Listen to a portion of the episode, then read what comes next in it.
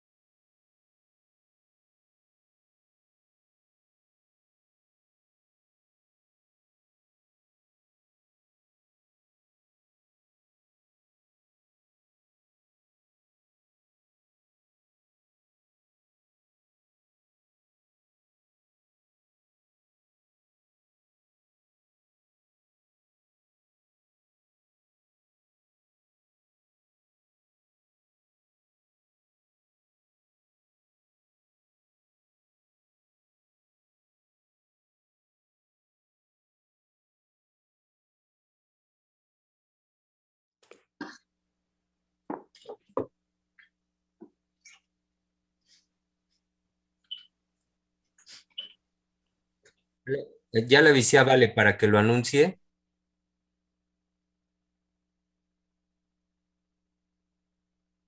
Ok. Porque era, era un problema de censura, Giselle. ¿Eso no podemos saber ahora?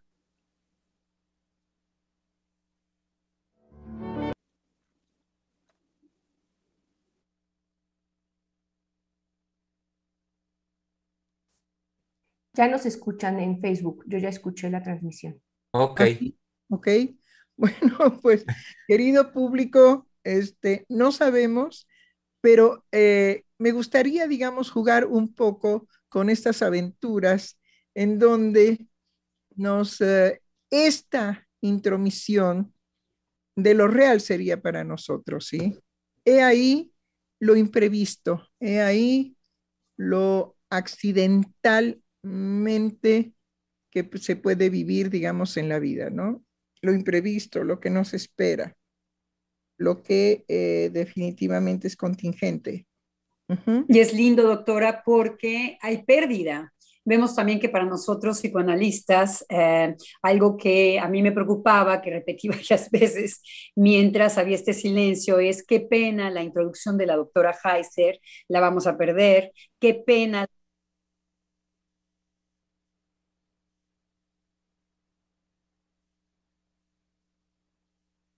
Muy bien. Pero entonces vemos, vale, muy bien. Vemos cómo este real introduce lo que el psicoanálisis nos enseña tanto y es estas pérdidas, ¿no? Estas pérdidas que muy rápidamente eh, afectan a nuestra, a nuestra, psique de manera eh, violenta y se escuchan estos silencios y se escuchan en estos momentos y es muy lindo porque es en vivo y a todo color, ¿no? Tanto del lado de la pérdida, como del lado de los silencios, como del lado de la de ah, este momento que nos detenemos todos y que nos quedamos, como decimos en México, ciscados, ¿no? Hay, hay, digamos, una experiencia fabulosa, para, fabulosa, de fábula para los psicoanalistas.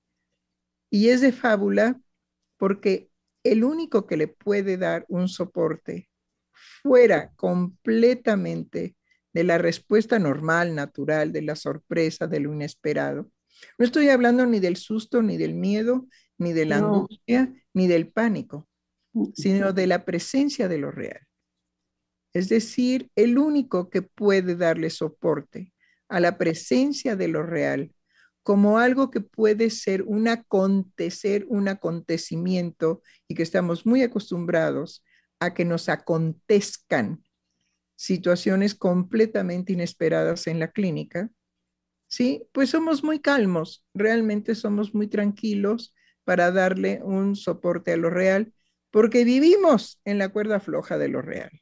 Es decir, estamos las 24 horas del día eh, de la mano, estrechando la mano con lo real. Habrá que explicar después este término que es sumamente complejo, pero que hoy me permití utilizarlo porque es, dicho de otra manera, es eso inesperado que altera, que perturba, que puede, digamos, poner a los seres humanos en una situación muy angustiante, sí, y angustiosa. Y se me ocurre pensar que precisamente la seducción del pederasta en relación al niño, ¿sí? Lo va a dañar profundamente porque es lo inesperado de lo que le va a acontecer con ese seductor que lo atrae por, eh, digamos, expectativas infantiles, en donde el niño cree que va a suceder algo fantástico, algo bueno, algo positivo, algo divertido, y finalmente es atacado brutalmente sexualmente. Y esto es algo que tenemos que poner, digamos, en la, ¿cómo, cómo le llaman ahora? Hacerlo visible, ¿no? Sí, no, eh, ajá, visibilizarlo, doctora, así es. Bueno, es que a mí como me chocan esos términos, no me los aprendo, pero lo bueno es que tengo colegas jóvenes, divinos, que están en el ajo y que están ahí, digamos, luchando en el frente. Ajá. Y bueno, otra vez, este, Sofía, ¿cómo visiqué? Visibilizarlo. Visibilizarlo. Así es. Ajá. Me, me incomoda, me, me definitivamente me es, no, no dice nada, eso es, eso es lo que me, lo que me incomoda, que no es una traducción nada. del inglés, lo adaptaron a una palabreja mexicana que le queda chica, porque eh, lo adaptan en una traducción casi literaria que en español no quiere decir nada, absolutamente nada. Fenómeno, Adriana, cada vez más frecuente que, que lesiona profundamente nuestra habla, nuestra lengua, el que se traen estas palabras anglosajonas y como tú bien dices, se ponen sin traducción, sino literalmente se ponen en el español y entonces ya este, circulan y es, son hasta ofensivas para la lengua misma. Ahí está lo que decíamos la semana pasada, el, que le- el querer igualar, eh, como si el lenguaje dijera eh, lo, que, eh, lo que pretende definir un diccionario, que inclusive el diccionario tiene la delicadeza de siempre utilizar eh, sinónimos. El diccionario no funciona sin estar, eh, sin estar junto al sinónimo. Lo bello de, de esto en el diccionario es que finalmente hace que la palabra deslice que con este tipo de traducciones eh, lo que altera terriblemente es eh, que quiere hacer igualar como si una palabra trajera un significado, lo cual no es así. Lo cual no es así. La palabra tiene una función de mensaje. Entonces, no es traducible como si fuera eh, algo que diera cuenta de un objeto. Entonces, eh, vemos cómo eh, cuando eh, no se reflexiona, hay pues una imposición que vacía de sentido a la otra lengua, esta imposición de, lo, de los términos gringos al, español. Mucho, mucho tiene que ver, digamos, el uso del lenguaje de la computación. Entonces, el, lenguaje de la computación, pues indudablemente que este, lo, lo integran en la vida cotidiana los jóvenes y los adultos de espíritu joven. Pues lo integran también para poderse comunicar en esos términos con los jóvenes, ¿sí? Pero yo considero que no es necesario tanta adaptación de tanto, este, eh, esto, eh, vis, ¿qué? Vi- ¿Viso a qué? Visibilizar. Visibilizarlo. Visibilizarlo, visibilizarlo, ¿sí? Hacerlo visible. No, no dice nada, en español no dice nada. Ah, yo quería em, reaccionar a algo, me parece que eh, muy fuerte que nos trae usted, doctora, y que em, eh, nos hace hablar mucho del psicoanálisis, de lo que un psicoanalista es capaz de sostener y cómo em, va justamente en dirección de aquello que es regente eh, en la castración que hace el lazo social, en la ley, en todas las leyes que se hacen, la prohibición, que hacen lazo social tan fuerte. Y es que usted lo decía de una manera eh, más claro ni el agua. Usted en eso se pinta sola. El niño tiene... Menos mal que me pinto. este, y sola, Perdón. eh, y el sola. niño- Ah, el niño eh, viene con una expectativa en donde va a ser sorprendido por algo eh, que en realidad lo va a destruir. Lo que viene es a movilizar absolutamente todo el soclo que él está construyendo para poder avanzar, es lo que se, lo que se agujera. Ah, y vemos entonces cómo ah, podemos los psicoanalistas soportar inclusive toda la seducción infantil, toda su sexualidad, sin responder a ella. ¿Por qué? Por lo que estábamos diciendo de las palabras. Porque no tenemos la llave de esto. Entonces, es los límites que, eh, que nos hacen además sonreír, que nos hacen afrontar muchas sorpresas, muchos imprevistos, porque sabemos que no está ahí. No quiere decir que no seamos sorprendidos, eh, como ahorita lo vimos en este espacio de interrupción en nuestro programa de radio, guardamos, es un silencio particular. Eh, exacto, exacto, doctora. Es lo que quería yo subrayar, ¿sí? Que el psicoanalista, por estar permanentemente metido en recibir todos los impactos de lo real, ¿sí? Pues es muy calmo, es muy tranquilo, es eh, un sujeto que dice, bueno, ¿por qué no habría de pasar?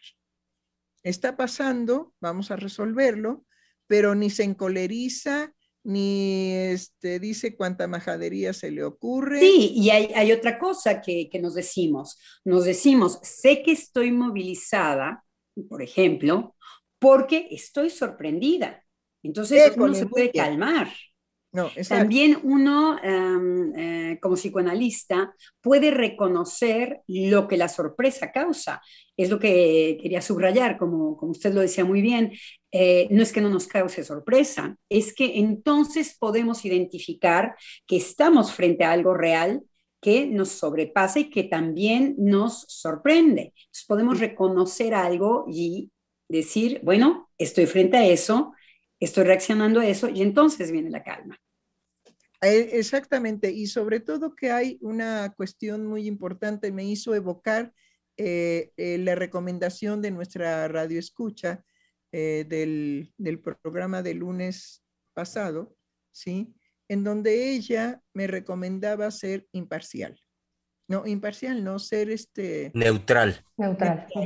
Ser neutral, ¿sí? Le, le recomiendo que fuera usted en relación a lo que le produce el señor presidente de la República, ¿sí? más neutral, neutra, pues solamente que sea yo un ser, ¿sí? ni vivo, ni tampoco orgánico, ni tampoco nada, solamente un, una nada, porque el universo entero, ¿sí? está permanentemente en una actividad de un desastre detrás del otro, que no nos eh, hacemos, digamos, la vida cotidiana de todo lo que eh, ocurre, de desastres, eh, lo podemos llamar así, pero que en realidad es movimiento del universo entero, en donde se colapsan estrellas, en donde sistemas solares desaparecen, en donde los hoyos negros parecen, digamos, los, ¿cómo se llaman esto? Los dinosaurios del espacio, y entonces se zampan todo, en fin. Y, eh, eh, digamos, una neutralidad, la neutralidad no puede ser un acto humano, porque lo humano es precisamente conjuntamente con el universo entero, es estar en una actividad permanente. Por eso nosotros manejamos que el sueño es un estado de vigilia, ¿sí? Estando dormido, porque la conciencia no se duerme.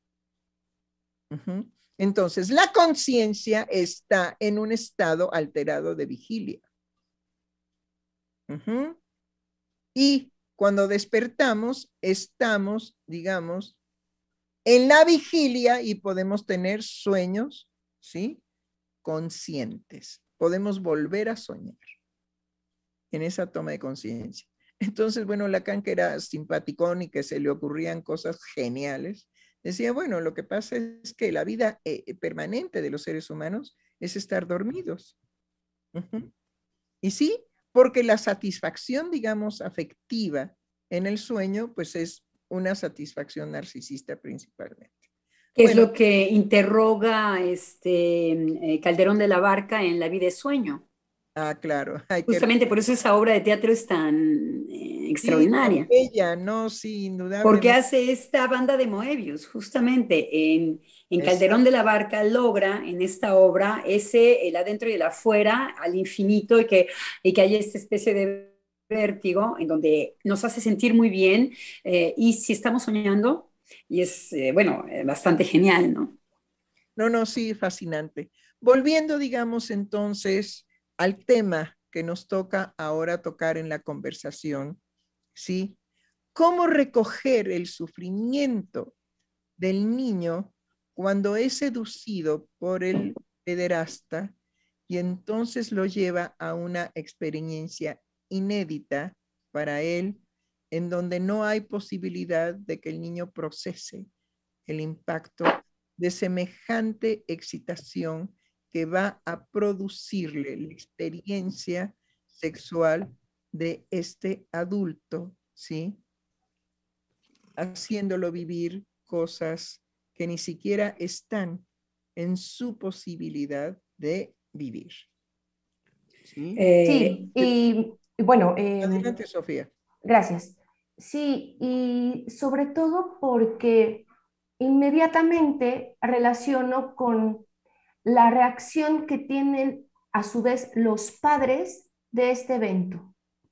Y lo relaciono porque también los padres pues tienen un impacto referente a la sexualidad, su propia sexualidad y la sexualidad del niño.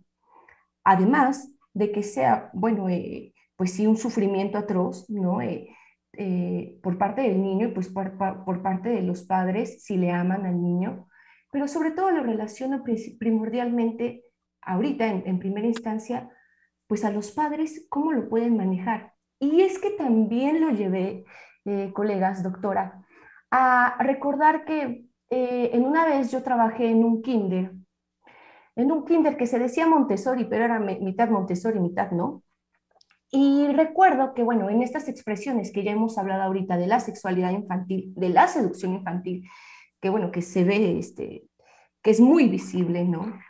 Este, recuerdo que hubo una vez un caso en donde estaban en, bueno, nos contaban que estaban unos niños jugando en el patio en, la hora del recreo y que estaban muy, pero bueno, este, los hubieran visto, vaya, estaban horrorizados, escandalizados, eh, en un sentido en cuanto a que uno se preguntaba si han pensado en su sexualidad y en su sexualidad infantil, en un sentido moral, respecto a que contaban que un niño le había tocado eh, el pubis, el área de pubis, entre, entre pubis y, y estómago a una niña. Mm, cinco años tendrían los niños. Pero lo primero que yo veo es la reacción de las profesoras y de la coordinadora en un escándalo. Entonces, primero es también cómo como adultos eh, nos podemos eh, escandalizar frente a este evento y que bueno, y que cómo con ello podemos recoger o no el sufrimiento del niño que ha sido eh, pues que se ha ido, que ha sido violado o que, que ha sido violentado en su sexualidad, ¿no? Entonces también a veces los adultos no tienen cómo recoger este sufrimiento. Lo bueno es que existimos nosotros, psicoanalistas, doctora, ¿no? En, cuanto a recoger este sufrimiento, que también, bueno, no es... Eh, me acuerdo que en una, en una lectura de Freud decía, que si al médico le hacía cosquillitas la sexualidad, que mejor se alejara, que mejor se retirara. Sí, totalmente. Es decir, eh, yo creo que el, el, asunto de los padres, en este ejemplo del kinder, en donde lo que se va a producir es el escándalo, es eh, debido precisamente a un tipo de excitación en el adulto del cual se habla muy poco más bien no se habla. El escándalo, ¿sí? Es precisamente la descarga erótica de los adultos. Entonces, indudablemente que va a haber para los niños definitivamente una imposibilidad de procesar de alguna manera normal, porque si se trata entre niños, los juegos sexuales infantiles forman parte del desarrollo psicosexual de los niños. Entonces, el escándalo va a venir a perturbar un acto en donde la niña es responsable de cómo va a responder a, este toque, a este, digamos, acercamiento, y el niño va a tener que responder de por qué lo lleva a cabo. Entonces, pero no responder en función de un juicio moral que harán los adultos. ¿Sí? No, sino responderse a ellos mismos, porque es muy probable que en el niño fue totalmente impulsivo. Es decir, hay que trabajar arduamente la sexualidad infantil, por lo cual fue escandalizado Freud, fue casi crucificado, en fin, lo arrastraron, lo voltearon, ¿qué no hicieron en la época en que él empezó a hablar precisamente de que había una sexualidad infantil?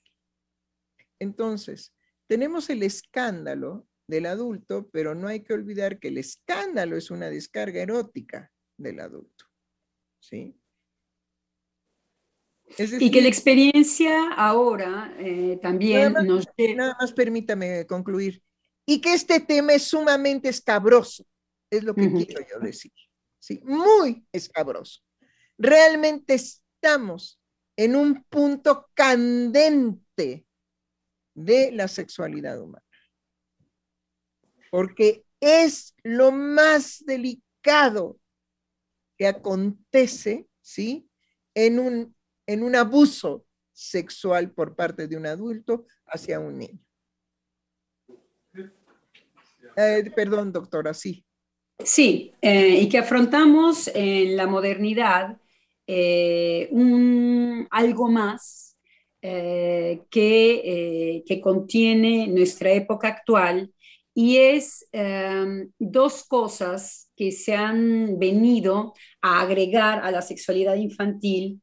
Uno es todo el acceso que tienen los niños muy pequeñitos, pequeñititos, porque los padres muchas veces cuando ven eh, ciertas imágenes eh, em, de, ¿cómo se llaman las? De pornografía, eh, eróticas y los niños muy pequeñitos, de dos años, de tres años, de un año, de cinco años, de seis años, eh, son partícipes en películas, en series, en revistas que eh, los, los, familiares eh, consultan, ah, han pigmentado ciertas manifestaciones de los niños con un saber sobre la sexualidad que ellos van a, a practicar imitando y entonces muchas veces eh, confunden a muchos adultos, eh, sobre todo educadores, médicos, que piensan que son niños que ya han sido violados, por ejemplo. Y también la experiencia de trabajar con niños violados eh, han ah, hecho saber a los adultos que un niño violado puede tener una actitud o una sexualidad que se identifica como no infantil, porque la sexualidad infantil es una sexualidad que ignora muchas veces la práctica adulta. Entonces son muy inventivos. La sexualidad infantil es al nivel de la piel, es al nivel de la boca, es al nivel de, tomarlo todo con las manos, de oler pero cuando empieza a haber una práctica infantil muy chiquita, en donde hay una imitación de penetración y de eh, ciertas caricias en niños muy pequeñitos, inmediatamente interroga a los adultos que están cerca, porque es un conocimiento que no es propio eh, en los niños. Entonces, esto está muy respondido en nuestra época moderna. En nuestra época moderna podemos ver en niños muy pequeñitos una conducta alterada que efectivamente imita a la perfección una sexualidad que es propia del adulto, o podemos ver que efectivamente un niño que ha sido eh, violado por un, eh, por un pedófilo eh, puede o repetir ciertas cosas de esta práctica o deprimirse retirarse completamente, comenzar a tener eh, ya tantas actitudes repertoriadas por todos estos, por los psicólogos, por los educadores, por todo esto, un niño que se hace pipí, un niño que deja de hablar, un niño, esto que está ya tan repertoriado. Entonces me parece que en nuestra época también se ha agregado con toda la pornografía al alcance de la mano y con toda la actitud de los adultos de que, bueno, un niño no entiende, entonces pueden exponerlos a, su propia sexualidad con respecto a ciertas eh, imágenes que ellos eh, pues no tienen, no son cuidadosos eh, en la casa cuando hay niños pequeñitos. Sobre todo, digámoslo, digamos, digámoslo fuerte y quedito, ¿sí? No existe en la ah, actualidad un pudor, es decir, el pudor ha desaparecido en, en, un porcentaje altísimo en la conducta de los padres porque se considera mojigatería. Por lo menos en México hay un desfasaje de no entender bien lo que es fomentar un pudor en relación a los niños, que es el cuidado, el respeto de su cuerpo, ¿sí? Hacer que los niños eh, puedan conocer su cuerpo y que lo puedan cuidar y que lo puedan amar, ¿sí? Eso definitivamente está desplazado, inexistente, ya ni desplazado, es, es inexistente. Entonces, a partir de ciertos movimientos y de ciertas situaciones que se han vivido en todo el mundo, como puede ser el hipismo, si ustedes lo recuerdan. Entonces, había, digamos, eh, en apariencia, se pretendía una libertad sexual que viniera a beneficiar a los niños y a los adultos, y se cayó definitivamente en una carencia de pudor, en una carencia de lo que se tiene, digamos, que cubrir, lo que se tiene que ocultar a la mirada de los niños. Porque eh, desde las malas palabras, desde la desnudez, desde acciones, digamos, que los padres en este hipismo llevaron a cabo, pues definitivamente había una situación muy alterante para los niños y que se creyó que por el solo hecho de poder, digamos, llevar a cabo las costumbres de ciertos grupos en donde pues la desnudez puede manifestarse sin mayor problema, pero se nos olvida que está dentro de todo un desarrollo cultural en, estas, en estos grupos humanos, ¿sí? Y que traerlo de, esa forma cultural a nuestra cultura, a nuestra forma cultural, piensan que por el solo hecho, digamos, de que si en algún lugar del mundo las mujeres andan desnudas de los senos, ¿sí? ¿Por qué no habría, por qué no habrían de andar en el periférico las mujeres desnudas también aquí en México, Francia, Italia, Alemania y donde fueran, ¿no? E, e, ese tipo de cosas tan absurdas de creer que la desnudez del cuerpo permitiría un ascenso a una sexualidad, ¿sí? Menos traumatizada que la sexualidad de la época victoriana. Y bueno, se desbordó y se exageró. Entonces, bueno, volvamos. Hay algo que yo quiero subrayar en esta conversación, ¿sí? Y es el aumento significativo, ¿sí?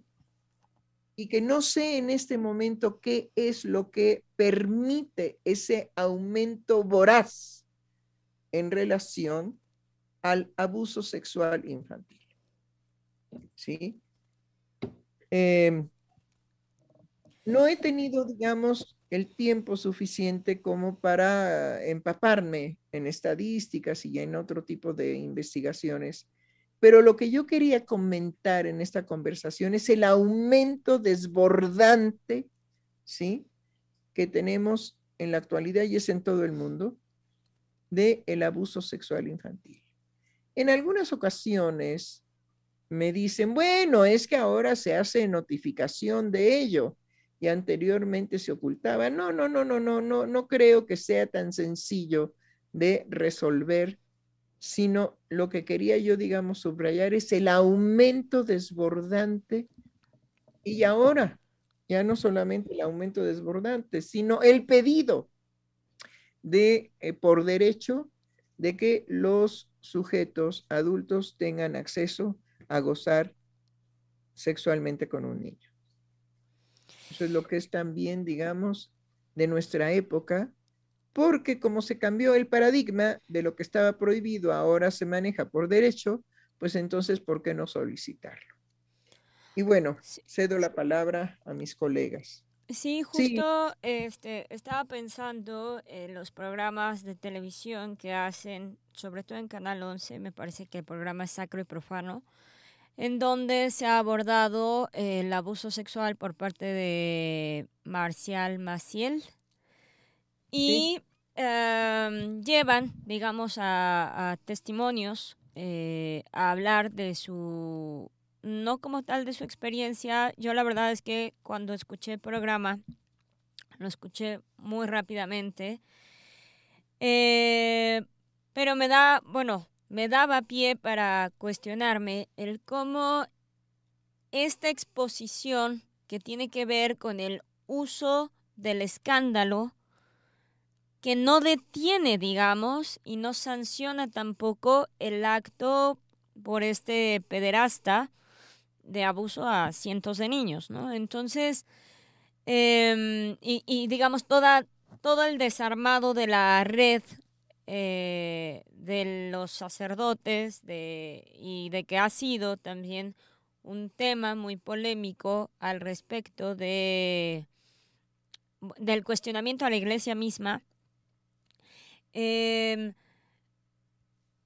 hay una línea, yo pienso, que, que no se aborda, que no se sobrepone, por lo, por lo que estos destapes periodísticos no dan, digamos, ni para un avance en función de la ley, ni para un reconocimiento, no un conocimiento en cuanto a la información, sino en cuanto a que la gente verdaderamente ponga las antenas al respecto de a qué están expuestos sus hijos.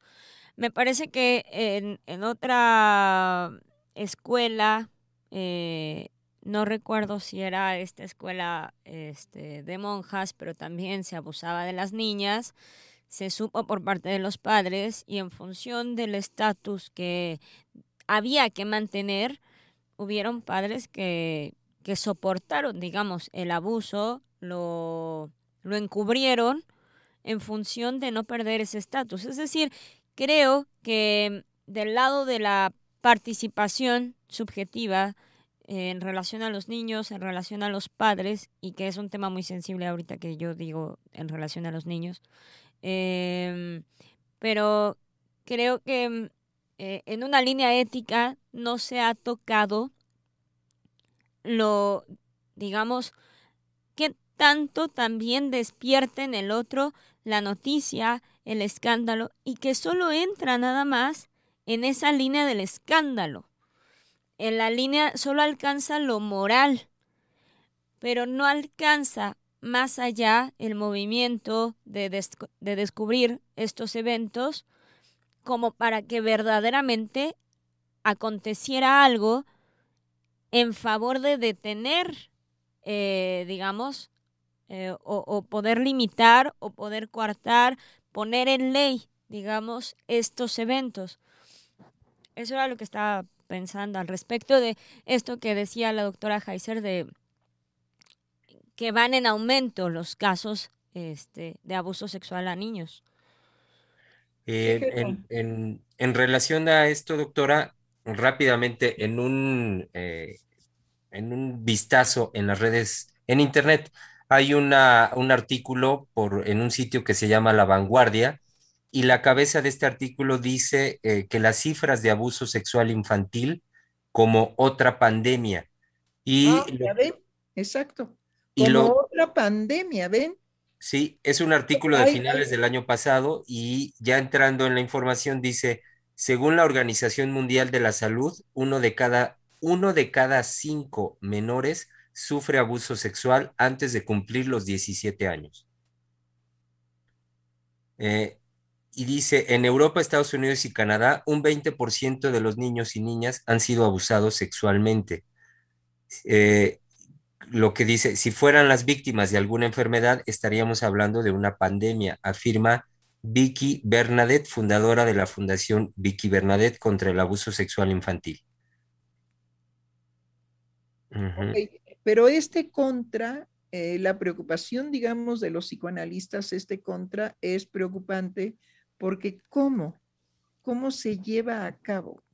¿Qué se hace con la experiencia intensísima erótica en un cuerpecito de una nenita o de un nenito de cuatro, de tres, de cinco años?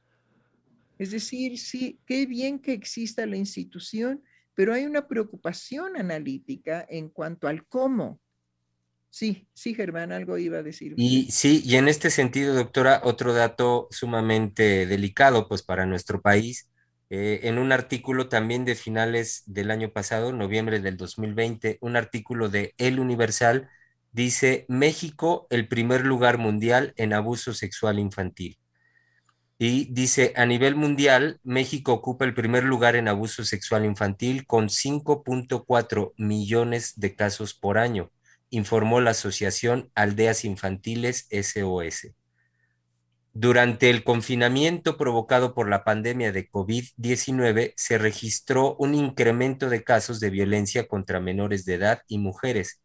Desde marzo del año pasado, se recibieron más de 115 mil llamadas de emergencia por incidentes contra mujeres, niñas y niños, como abuso sexual, acoso sexual, violación, violencia de pareja y violencia familiar. Sí, la pandemia eh, fue, digamos, muy favorecedora para la canalización al interior del grupo familiar de este tipo, digamos, de conductas. Ahora, cuando nombramos esto, generalmente se piensa que el violador es masculino, ¿no es así? Sí, pero no. Sin mencionar que hay también de parte del sexo femenino violaciones muy violentas, terriblemente violentas. Y se mencionan muy poco. Es decir, generalmente cuando hablamos de pederasta, pensamos en el hombre, no en la mujer. Y esa es una injusticia, digamos, en contra del sexo masculino. Eh, denme oportunidad de dar lectura a comentarios que tenemos ahorita de nuestro público Radio Escucha y también avisarle a nuestra querida doctora Lozano que prendiera su micrófono porque está participando y no, lo escuchamos. Entonces, rápidamente, de parte de nuestro querido público, Paco Pacheco es una pregunta, eh, yo creo que fue en el momento donde se interrumpió nuestra eh, transmisión. Su pregunta es, disculpen, ¿cuál es el tema de esta semana, de favor? Bueno, Paco, estamos hablando de pederastia.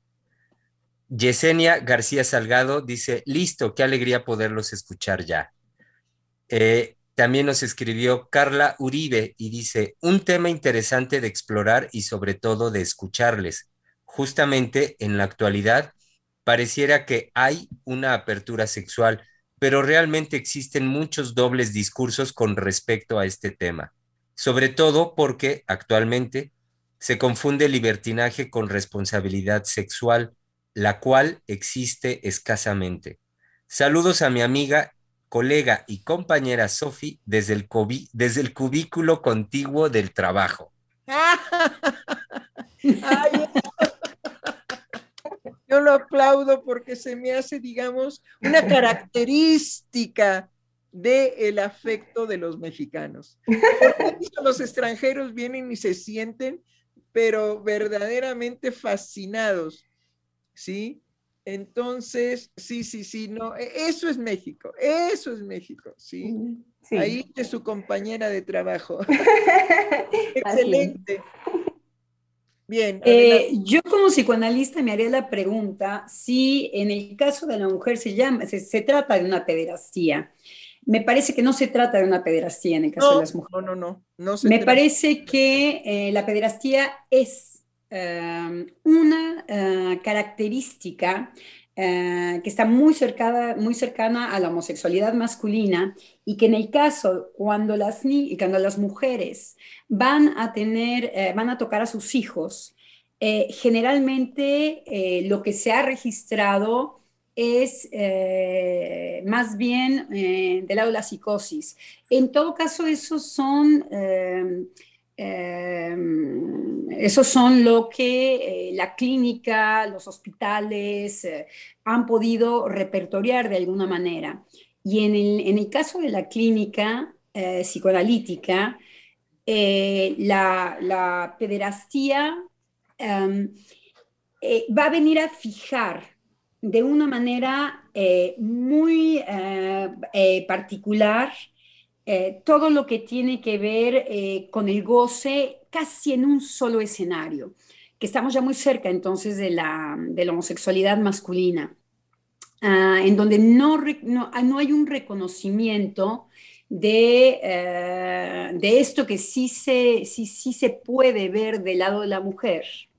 Entonces, cuando, cuando la mujer va a agredir sexualmente a los niños, no, no vemos las mismas manifestaciones con respecto ni a la fijación de objeto ni a la fijación libidinal. Entonces, eh, creo que sí vale la pena que lo distingamos, sí vale la pena decir que ah, si este tema es difícil, es porque no hay nada más complicado que lo que tiene que ver eh, con la sexualidad, lo que tiene que ver con el deseo sexual, lo que tiene que ver con los fantasmas. Ah, tenemos que abundar un poco más para la diferenciación, ¿sí? Porque a lo que yo me refería es a ese grupo de mujeres, ¿sí? Que atacan sexualmente a una mujer y que pueden ser, digamos, cuatro o cinco mujeres, ¿sí? Y que se trata precisamente de una violación y de un abuso. Y de que en el caso, digamos, de, las mujeres con los niños pequeños, no dejan, digamos, de encontrar una forma placentera de estar eh, con la mano moviendo el clítoris de la niña. ¿Sí? Entonces, sí es muy importante que eh, esto lo distingamos porque aunque no tiene las características, digamos, masculinas, hay muchas mujeres que en, la relación, digamos, maestras, por ejemplo, monjas, ¿sí? Que tienen a su cargo niñas, ajá, y que tranquilamente les este, hacen una masturbación en el clítoris. Entonces, esto casi no sale a la luz, eh, no se dice, pero acontece. Y es todavía, tengo que decirlo, es todavía mucho más problemático para la niña haber vivido con una mujer que la excite, digamos, en el clítoris, es mucho más problemático por todas las condiciones y las características femeninas de seducción. En el, hombre es más violento. Sobre todo que sabemos que el clítoris no es, un, no es una zona especialmente eh, erógena en todas las mujeres. Las mujeres van a inhibir el clítoris para eh, tener una excitación vaginal. Entonces, bueno, ya es una pobreza de fantasma eh, gigante con respecto a las mujeres. no todas las mujeres tienen eso fue algo con, el, con la zona G y con todas estas modillas, en donde se pretendía saber cómo hacer orgasmar a una mujer. Lo que es muy incómodo con las mujeres es que eh, no se sabe qué hace orgasmar a una mujer. Esa es la verdad. Entonces, si hay algo es que no está, no está localizado en su sexo. Uno no puede ser un experto en orgasmos femeninos eh, localizándolos en, en, el sexo. Y eh, ha habido eh, simplemente, me vuelvo a reír porque estoy pensando en, esta, en este pasaje del clítoris a la vagina y de también de la imposibilidad de orgasmar eh, simplemente. Eh, para una mujer el orgasmo es toda una cuestión y bueno, pobres hombres, ya cuando se quieren eh, mm, sentir hombres con respecto a poder hacer orgasmar a una mujer y tratar de localizar en el cuerpo de la mujer el orgasmo femenino, bueno, están partiendo muy lejos de poder entender lo que puede dar satisfacción a una mujer sexualmente. Eh, sí, Giselle. Ah, estaba moviendo mi mano, pero no, sí, totalmente de acuerdo. Creo que mm, en esta distinción que va señalando la doctora Heiser y usted, doctora Lozano, Sí, creo que nos metería en una cuestión de vericuetos más profundos en cuanto a lo teórico, porque señala usted una línea de la posición libidinal con respecto a, lo cercano a la homosexualidad. Sin embargo, en la manifestación, en la manifestación, incluso en un mismo programa de radio, escuchamos al respecto de un bebecito que está a cargo de la abuela y eh, la abuela en lugar de recoger al niño en la angustia de un accidente que le acaba de pasar, no me acuerdo si se cae el niño, eh, le cambia el pañal. Es decir, a, a lo que apunta esta mujer es a tocar los genitales del niño. Como consuelo. Como consuelo. E, en lugar de recoger, digamos, la, toda la situación del, del golpe, ¿no? Como consuelo, a lo que va es a tocar los genitales del niño y es, digamos, toda esa vivencia erótica, que no está pasada la palabra, que, digamos, en términos conductuales no entra dentro del lado del el abuso, sin embargo, al escucharlo por un analista, eh, y, y, ya llevado al programa, ciertamente es un detenimiento en el, en el cotidiano de esos actos en donde está involucrado el erotismo de la abuela. Así es. Ajá. Del cual no, se, no nos podemos hacer majes, pero es ya en la escucha analítica, pues ya es pasado por, por un analista y, y son esos puntos en donde lo social, lo visibilizado, no alcanza a, impregnar ese ámbito de lo íntimo, eh, de lo que incluso el sujeto, eh, porque no fue contado por la abuela, porque para ella pasó, es decir, sobre todo que sobre todo que hay que decir algo, ¿sí? Eh, yo no tengo ahorita en la memoria, pero es verdad que culturalmente en México una forma de consolar sobre todo al niño, al niño varón. De sus caídas y de sus accidentes era inmediatamente acariciarle los genitales. ¿Sí? Y era cultural. ¿Sí? Después esto de alguna manera como que se ocultó a un nivel mucho más profundo porque anteriormente se comunicaba, es decir, entre las mujeres decían, no, pues mira, cuando lo veas así que está muy alterado y no sé qué, tócale los, en los genitales, acarícialo en los genitales y el niño se calma.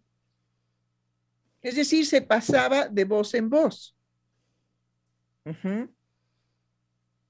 O sea, formaba parte de la cultura en México.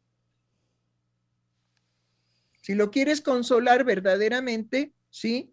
pues dale vueltas ahí al, al, penecito del, niño, ¿no? Ya, ya, ya, ya, ya, a ver, a ver, a ver, sana, sana colita de rana, si no sanas hoy, sanarás mañana, pero era en los genitales. Mm. Sí, lo que pasa es que me parece que nuestra época eh, eh, no ha eh, hablado de estos, de estos casos y en cambio sí tenemos mucho más eh, testimonios y mucho más traumas, lo podemos decir tranquilamente así, con respecto a este, este discurso de parte de lo masculino con respecto a cómo van a mezclar los pedófilos hombres eh, van a mezclar todo lo que tiene que ver con el amor, la seducción y el sexo. Porque Bravo, Mm. bravo, muy bien, muy bien. A mí me parece que, bueno, estoy muy pendiente del, del- de la hora y estamos llegando casi al final del programa y creo que nada más acabamos de medio abrir, ¿sí? Eh, lo complejo y lo, eh, ¿cómo podríamos decir? Difícil. Pero esto que usted acaba de decir es importante y yo quisiera que, bueno, de lo dicho en esta conversación, si pudiéramos avanzar mañana martes con los hombres, ¿sí? Si nos aceptan en su, en su terreno, en su programa, para que no quede coja esta conversación. Porque se han tocado puntos muy relevantes, me explico, y esto último que la doctora Lozano nos trae eh, merece profundización y desarrollo. Sí, adelante, doctora. Eh, porque es muy perturbador, viene a tocar, es esta frontera en donde eh, va a identificar algo en donde eh, todos hemos sentido o todos hemos eh, fantasmeado y entonces quedamos confundidos. Sofía decía al principio eh, que los primeros eh, que no saben qué hacer, y la doctora además decía, y lo peor es que se excitan, tan es así que, se, que hacen escándalos, son los adultos, porque los adultos están muy desorganizados con respecto a su sexualidad. Y entonces cuando dicen, bueno, pero si un niño viene y te seduce y tiene ganas de ser acariciado, ¿por qué no? Son cosas que no pueden responder. Bueno, que son los típicos eh, discursos de los pedófilos, de decir, no, yo amo a los niños. Entonces, vienen justamente a mezclar eh, la manifestación amorosa, la manifestación tierna, con, bueno, y en el amor lo que me está pidiendo el niño es que sea mi pareja. Y vemos cómo ha habido eh, épocas en donde no estaba penalizado, y eso es importante verlo, eh, que los adultos iniciaran a los niños y desde muy pequeñitos. Uh, hay eh, los otros casos ya más dramáticos, que es la violación y que eh, tampoco estaba, estaba tratada por la ley, por ejemplo. Entonces, son los discursos eh, en donde la radio escucha no se equivoca en decir que hay una permeabilidad en donde parece que no se pone en evidencia finalmente de fondo en donde queda la perturbación, en donde queda la fascinación, en donde queda la excitación, en donde quedan finalmente los niños expuestos. Hay una cuestión que yo pienso, si podemos ver para eh, mañana martes con los hombres, ¿sí? Ser mucho más claros en la sexualidad infantil, porque eh, creo que sería importante iniciar el programa con explicar la sexualidad infantil. Es decir, el niño tiene sensaciones sexuales. El niño puede ser seductor. Sí, también. Es lo que decíamos. El niño lo que está esperando es poder ir a seducir al adulto y eh, lo que es terrible es que el adulto seduzca al niño. Eh, quiero decir, en análisis nos sucede a nosotros psicoanalistas. Sabemos que nuestros pacientes pueden enamorarse de nosotros. Bueno, no es de nosotros, es lo que el psicoanalista sabe. Tiene que ver con su, con su historia subjetiva, la del paciente. Entonces, el psicoanalista no se embroma.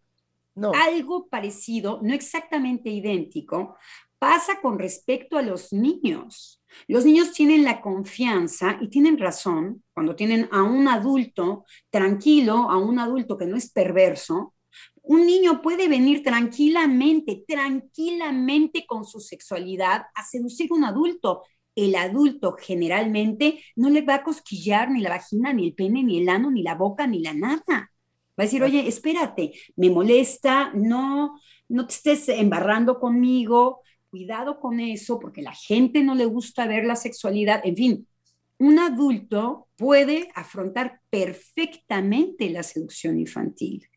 Y es que ahora, y es que ahora, eh, justo ligando el nuevo paradigma de derecho, esta supuesta expresión de la libertad sexual, y lo que van diciendo es, se busca y se ha buscado, no solamente actualmente, que bajo esta, eh, esta noción de, bueno, hay amor, hay una seducción y la sexualidad, que se, voy a decirlo así, que se perdone esta relación eh, en cuanto a la pederastia porque ha sido un acto consensuado. Es decir, se ha buscado que se diga que, bueno, es que fue un acto consensuado, ¿no? En esto eh, turbio, perturbador, que pues sabemos que el niño puede seducir, pero no buscando lo mismo que se busca en un adulto en su sexualidad, ¿no? Entonces, bueno, eso es lo que quería incluir también, ¿no? El, que quieren, eh, quieren incluir que ha sido un acto consensuado, que el niño ha dicho que sí, que ha aceptado y que bueno, que por eso está bien, que por eso no va a haber una ley que se acate. por eso lo que yo repetía tanto era el aspecto de la fijación del goce en un objeto imaginario. Porque creer que el niño está fijado es lo que lo viene a, fijar para los perversos y a ser utilizados como objeto. Eh, cuando un niño, sí. Sí, eh, eh, y eso, Adriana, lo ligo con lo que la doctora ya nos está señalando para el día de mañana.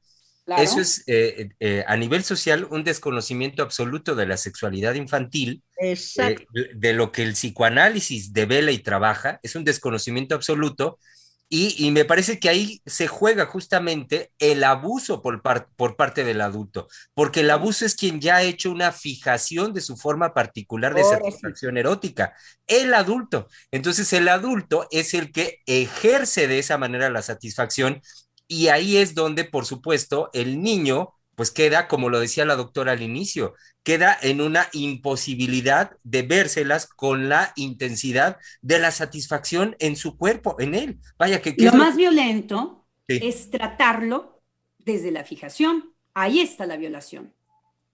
Casi, casi es más violento que la violación física, porque el niño no se ve reconocido. ¿Qué es lo que sucede en el niño? El niño no está fijado. El niño no está fijado y es tratado como si lo estuviera. Ahí está la violación. Sí. Y Ahí es en donde queda cosificado totalmente. Ahí está, exactamente. Es cosa. Es cosificado, es convertido, digamos, en exactamente lo mismo que unas pantaletas que pueda robar el, perverso para masturbarse. Es exactamente lo mismo. Bueno, pues podemos dejar aquí. rápidamente, doctora, si me permite, eh, solamente eh, compartir el último comentario que recibimos de parte de nuestro público Radio Escucha. Y fue Lidia Alemán que dice, es muy triste que existe este problema tan grave y que además no se pueda hablar y causa un gran impacto en los niños. Y sí, en efecto, también las mujeres abusan sexualmente del género masculino y jamás se menciona. No, nunca se menciona. Bueno, pues dejamos aquí y tenemos cita para mañana para continuar, ¿sí? Si los señores nos aceptan.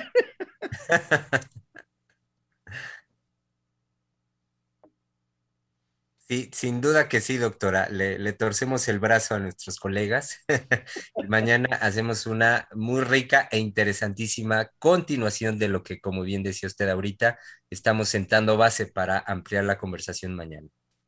Así es. Y a mí me parece que será una conversación muy agradable porque cuando se cuando hay participación de mujeres y de hombres analistas es muy enriquecedor. Muy bien, pues hasta mañana. Hasta mañana.